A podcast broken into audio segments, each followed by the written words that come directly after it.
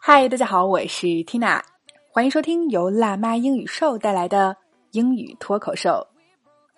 来继续本周的口语话题节后小序。那么直接来看今日份的脱口剧啊。It was great having some time off. I caught up on sleep during the Spring Festival. It was great having some time off. I caught up on sleep during the Spring Festival. 好，我们还是先来拆开分析。首先，great 我们都很熟悉，表示很好的、很棒的。It was great doing something，说做某事儿真是太好啦，太棒了。什么事儿呢？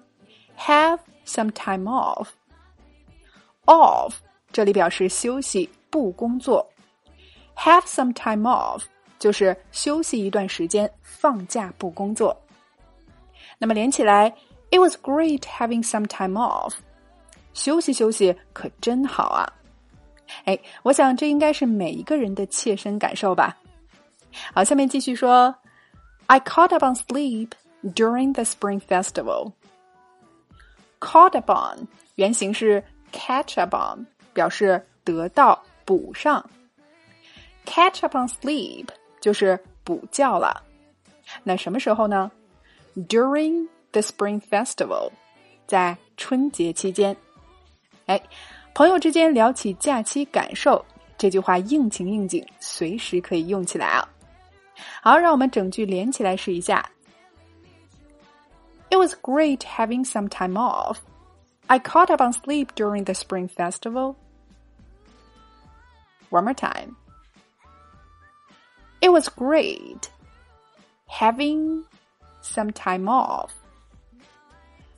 I caught up on sleep during the Spring Festival. 休息休息可真好啊！春节期间我好好补了补觉。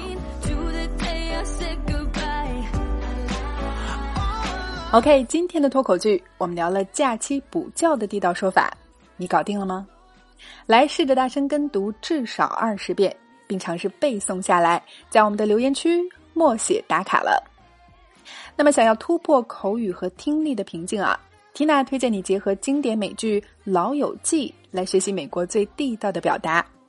我们推出了一百天跟着老友记轻松开口说英语，只需要八十九元就可以永久收听啊！